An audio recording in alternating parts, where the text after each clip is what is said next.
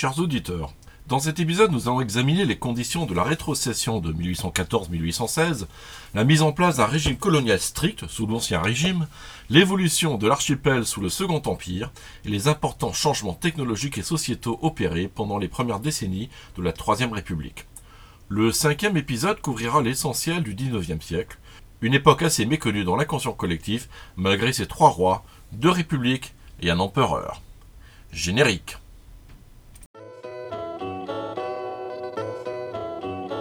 Saint-Pierre et Miquelon ont été le symbole et la preuve que la France restait indépendante dans tous les sens.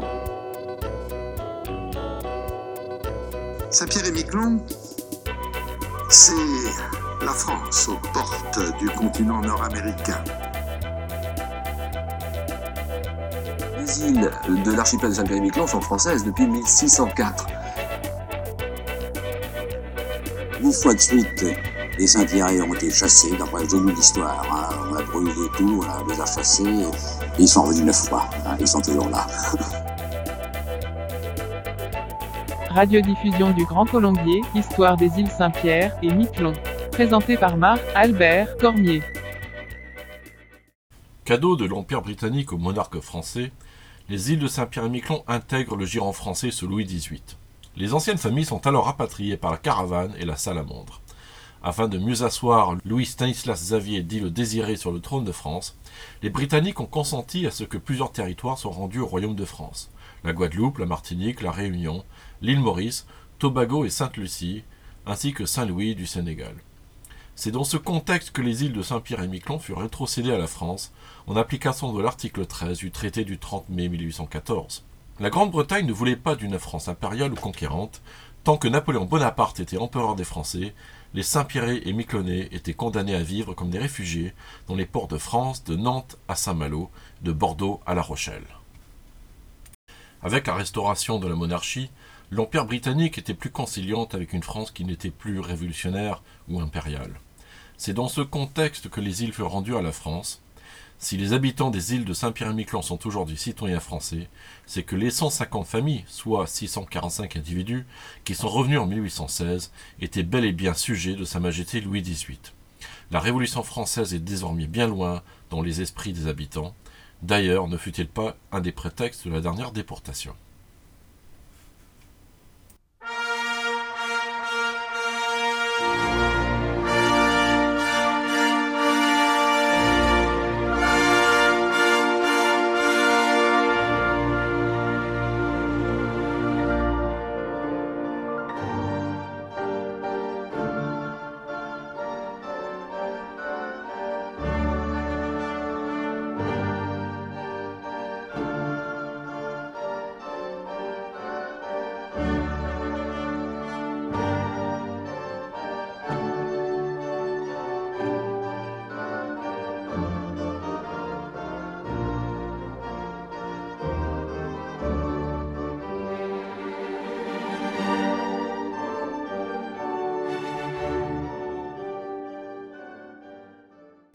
La rétrocession de l'archipel s'est déroulée, en fait, dans une des pires circonstances climatiques de l'histoire moderne.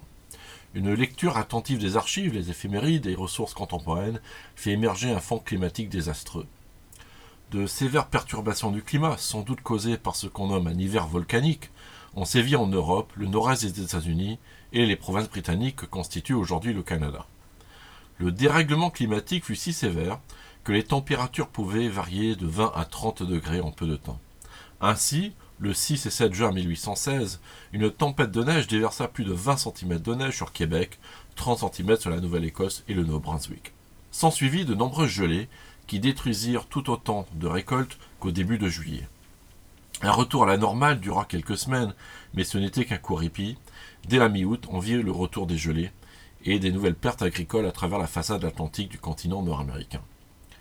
C'est dans ce contexte climatique terrible que les premiers habitants de l'archipel ont tenté de refonder la colonie de Saint-Pierre-et-Miquelon. L'hiver volcanique, sans aucun doute lié à l'éruption du volcan Tambora en Indonésie en avril 1815, ne se limita pas à l'année 1816, mais eut pour conséquence des dérèglements climatiques importants jusqu'en 1818. Nos ancêtres ont-ils regretté le retour dans l'archipel? Nul ne le sait, car nous n'avons pas de témoignages directs. La situation en Europe n'était guère meilleure. Famine disette en Suisse et certains États allemands, épidémie causée par un climat frais en Irlande, 1816 fut une année si terrible que même les vins de France furent mauvais. Comment le royaume a-t-il soutenu la pêche sur les bancs? Nous savons qu'en 1820, Louis XVIII émit une ordonnance concernant les primes d'encouragement à la pêche de la morue, c'est-à-dire un système de subvention aux armateurs qui faisait sécher la morue aux îles Saint-Pierre et Miquelon. Pour bénéficier de celle-ci, il devait revenir en métropole avec une attestation du commandant des îles. Ce système a certainement consolidé l'importance administrative et stratégique de l'archipel, faisant des îles un arrêt obligatoire pour le traitement du produit de la pêche des bancs. Alors que s'éteint Louis Stanislas Xavier de France, Louis XVIII, en septembre 1824, c'est l'avènement de la monarchie de Charles-Philippe de France, comte d'Artois, c'est-à-dire Charles X. Celui-ci sera renversé quelques années plus tard après la Révolution de Juillet. Louis-Philippe Ier sera le dernier monarque qui régnera sur la France et son empire. Il abdiquera en février 1848. À cette époque, début XIXe siècle, l'archipel n'est plus qu'un territoire aux périphéries de la France, et avec la perte du Canada en 1758, la vente de la Louisiane en 1803, le territoire devient un vestige de la première expansion coloniale d'Amérique. Désormais, les ambitions coloniales de la France se tourneront vers l'Afrique et l'Orient. Les quelques écrits contemporains du premier quart du siècle font état d'un territoire commandé par un officier de la marine et où la police du port est assurée par un capitaine. À la population sédentaire s'ajoute une population d'hivernants et les pêcheurs passagers. Abel Hugo, auteur d'un billet dans la France pittoresque, évoque en 1835 un territoire qui possède qu'une très faible somme d'espèces monétaires, où la véritable monnaie est la morue. Tous les objets de première nécessité importés de France, biscuits, farine, sel, vin, eau de vie, voiles, cordages, fer, ustensiles de pêche, lainage, chaussures, etc., sont soldés avec de la morue. La morue est même consacrée aux transactions de détail. Abel Hugo précise que le commandement est confié à un officier de la marine. En outre, un sous-commissaire de la marine de deuxième classe est inspecteur colonial. L'officier de santé de première classe est chargé du service de la santé, la police du port et de la rade est confiée à un capitaine du port, et la réunion de tous ces fonctionnaires et juges de première instance forme le conseil de gouvernement et d'administration dont le commandant des îles est président. La colonie est organisée avec un système judiciaire, un bureau des hypothèques, et on distingue au sein de la population les colons permanents et pêcheurs sédentaires, les pêcheurs hivernants et les pêcheurs saisonniers ou passagers. C'est peu après cette époque, vers 1839-1840, que les îles furent visitées par François Ferdinand d'Orléans, prince de Joinville, à bord de la frégate La Belle Poule. Ce fut sans doute le seul et unique prince de sang à avoir visité cet archipel. Notons pour la postérité que le roi Louis-Philippe publia, en 1844, une ordonnance organisant le gouvernement de Saint-Pierre-et-Miquelon. C'est quelque part le premier statut officiel des îles qui encadre le fonctionnement du territoire. L'ordonnance royale de 1844 concentre entre les mains du commandant de la colonie une quantité de pouvoirs en matière administrative, de police, justice, d'état civil. Le commandant du territoire contrôle de fait tous les leviers du pouvoir administratif et judiciaire. Trente ans plus tard, ce statut sera vivement décrié par les habitants et commerçants dans un mémoire déposé devant l'Assemblée nationale. Entre la disparition de Louis-Philippe et le Second Empire, soit entre 1848-1852, la Seconde République n'apporte rien et ne retire rien aux îles, outre peut-être le retentissement occasionnel du chant des Girondins.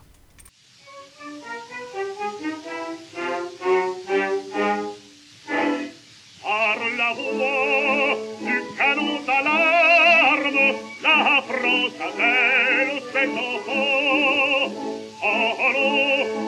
solda usarmo semma mero solate po morir pur la patria morir pur la patria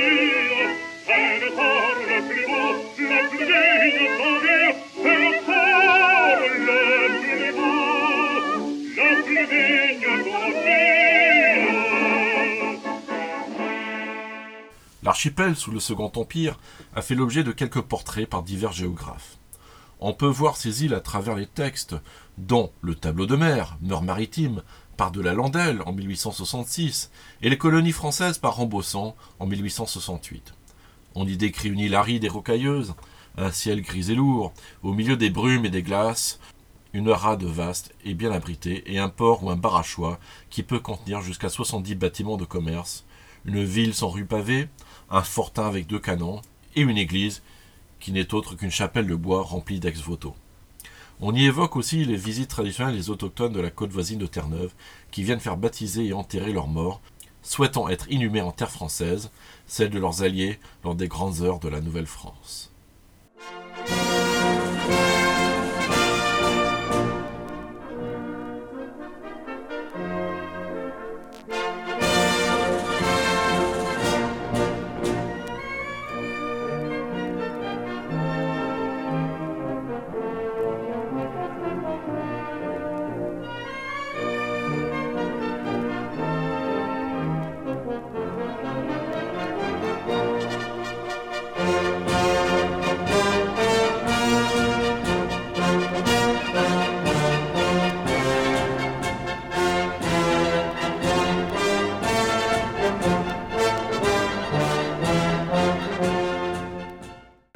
Les décisions administratives unilatérales, telles que permises par l'ordonnance de 1844, aboutirent parfois à d'importantes révoltes.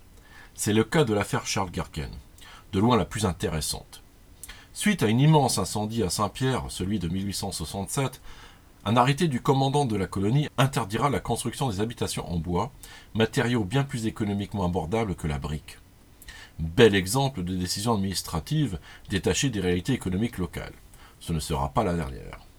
Pour les habitants peu fortunés, cette interdiction mit le feu aux poudres et le gouvernement local fit face à une véritable révolte. Ce fut la célèbre guerre des Clabords. Il fallait trouver un bouc émissaire pour rétablir l'ordre dans la colonie, en expulsant alors un certain Charles Gergen, un des meneurs de la révolte contre l'administration. Ainsi, la justice dans l'archipel se montrait expéditive et arbitraire, l'ordonnance de 1844 dans toute sa splendeur. Temps des cerises et Guy Rossignol et Merle moqueur seront tous en fête. Les belles auront la folie en tête et les amoureux du soleil au cœur. Nous chanterons le temps des cerises,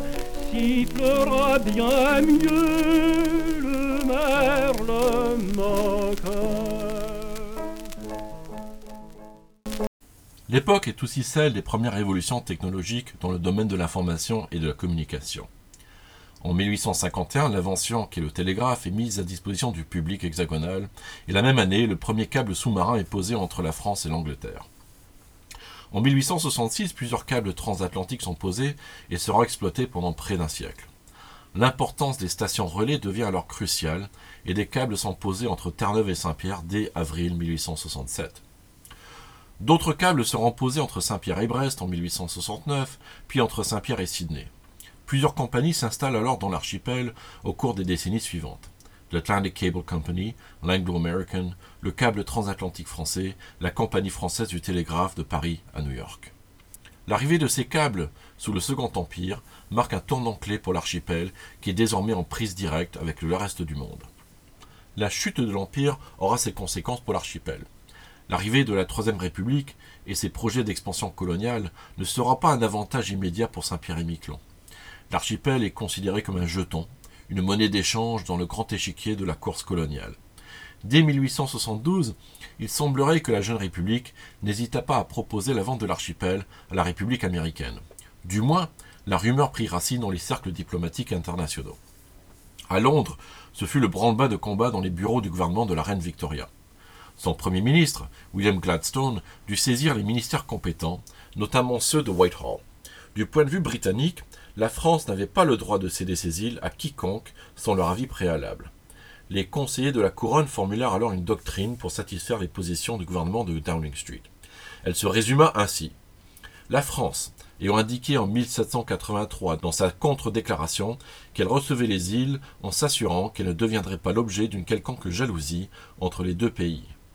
Cette déclaration, considérée comme une promesse des Français par les Britanniques, excluait toute cession des îles un pouvoir tiers sans leur consultation. On peut dire aujourd'hui, sans rougir, que les îles sont restées françaises en 1872 grâce aux Britanniques.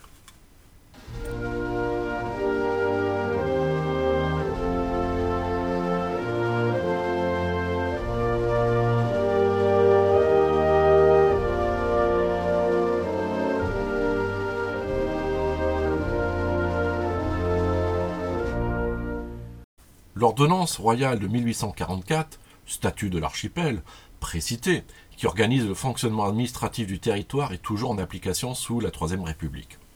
Ce régime a été décrié par les journalistes métropolitains, notamment M. Bresson, en ces termes. Par une singulière et inexplicable exception, les îles de Saint-Pierre-et-Miquelon sont encore soumises à l'intolérable régime colonial institué par l'ordonnance du 18 septembre 1844. Au terme de cette ordonnance, le gouverneur dispose d'un pouvoir dictatorial sans contrepoids ni contrôle.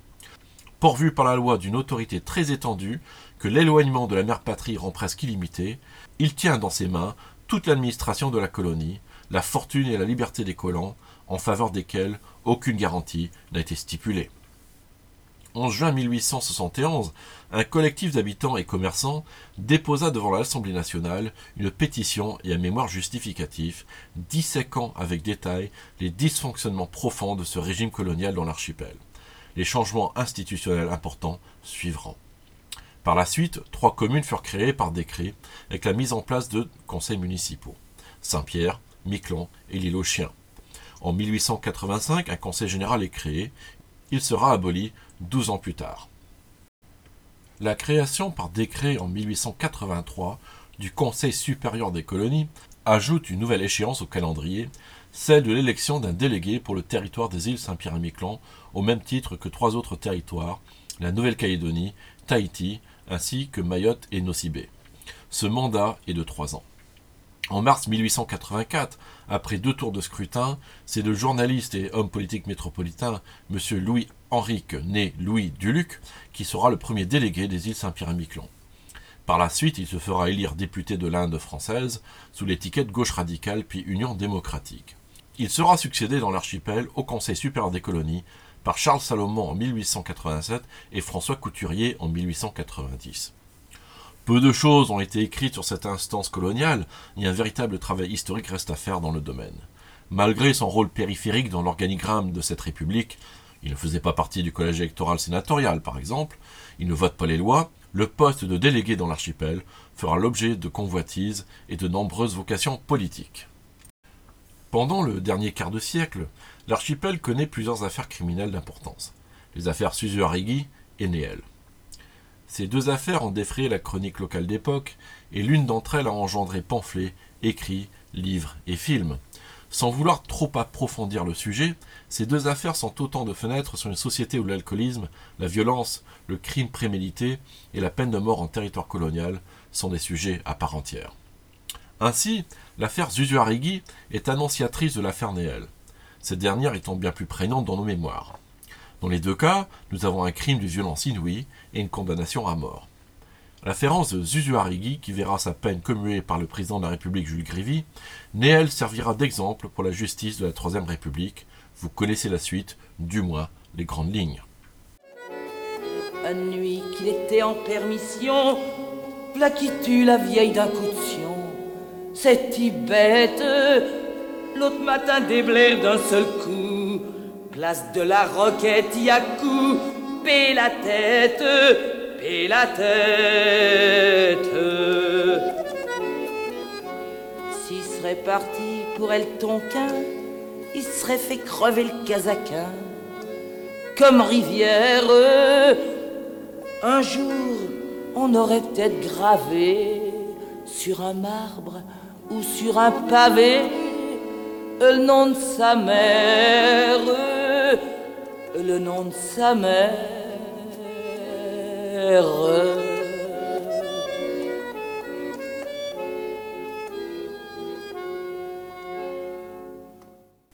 Ce concentré d'affaires nous impose plusieurs questions. Sont-elles connues car l'époque est mieux documentée que les décennies précédentes? Est-ce la conséquence d'une presse de plus en plus présente dans le quotidien des habitants et le développement progressif d'un corpus littéraire insulaire? Les écrits de Maurice Capron, ancien chef du service judiciaire et gouverneur par intérim, présent dans l'archipel entre 1877 et 1905, que ce soit sous la forme littéraire ou dans le cadre de ses publications officielles et non officielles de la feuille administrative du territoire, son œuvre est une source remarquable sur l'histoire locale. Simple exemple. À la question Quelle musique pouvait-on entendre aux îles en 1884 La réponse nous vient directement de Maurice Caperon, qui, assistant aux célébrations de la fête nationale île aux chiens, nous relate ce qui suit. L'ouverture de Suppé, poète et paysan, enlevé avec beaucoup de brio et salué par d'unanimes bravos. Quand la musique a joué son dernier morceau inscrit sur son programme, l'effet produit a été surprenant. Le gazouillement était imité dans une telle perfection qu'on cherchait des yeux le bocage. Hélas. Un insulaire qui se penche à mon oreille me demande quel est le nom de l'oiseau qui chante si bien. Je lui apprends que c'est le rossignol, et je vois ses yeux se diriger instinctivement vers la cavaliqueur. Je souris à cette méprise et j'explique à cet insulaire qui ignore l'ornithologie qu'il y a rossignol et rossignol.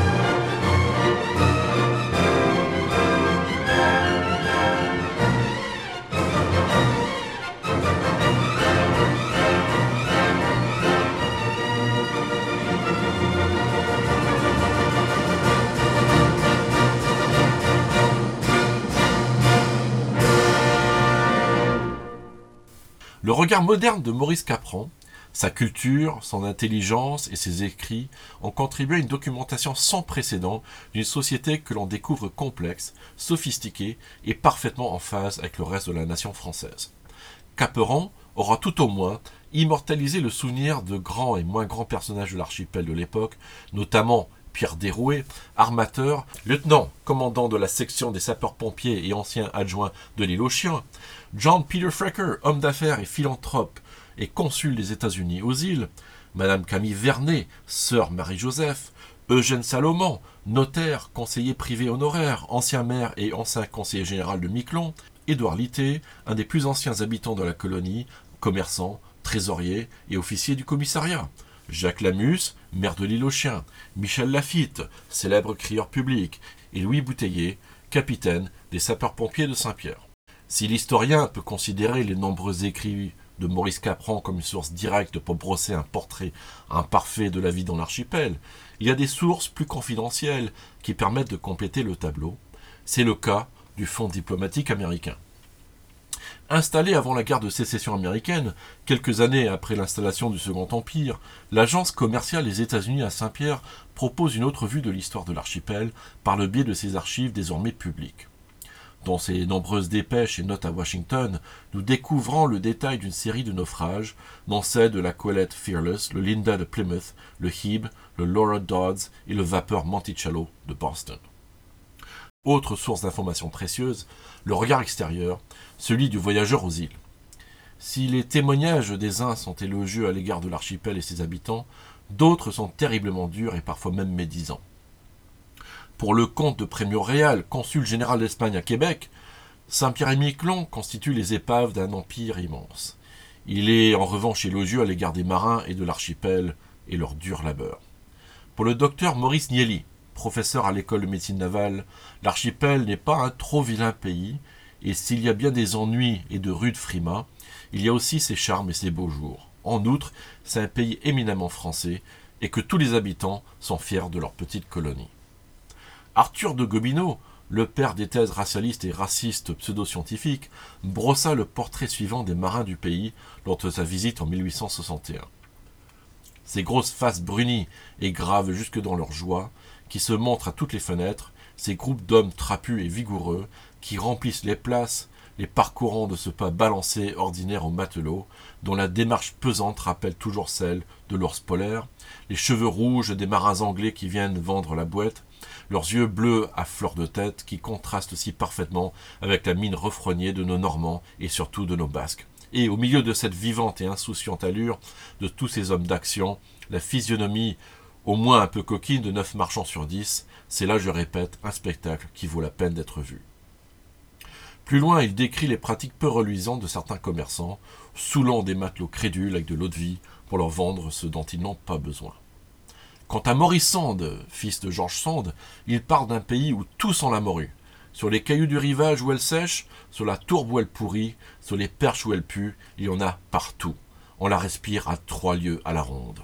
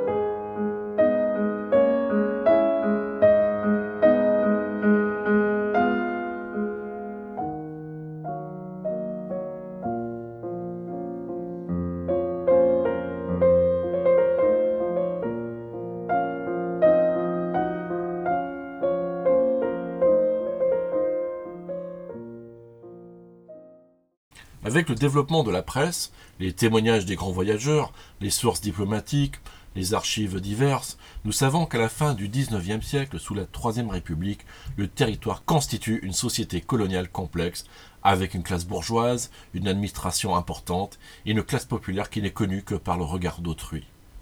Le Saint-Pierre-et-Miquelon de 1890 est incomparable à la colonie sous le Second Empire, encore moins à l'archipel lors de la rétrocession sous la Restauration. Les révolutions technologiques se succèdent.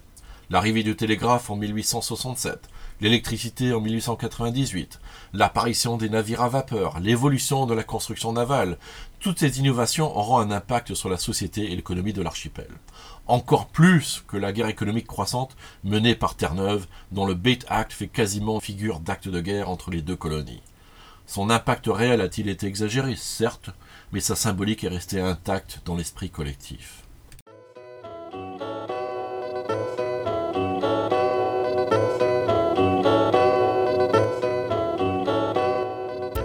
Pouvez bien entendu approfondir chacun des sujets abordés dans ce podcast à partir du site web grandcolombier.com.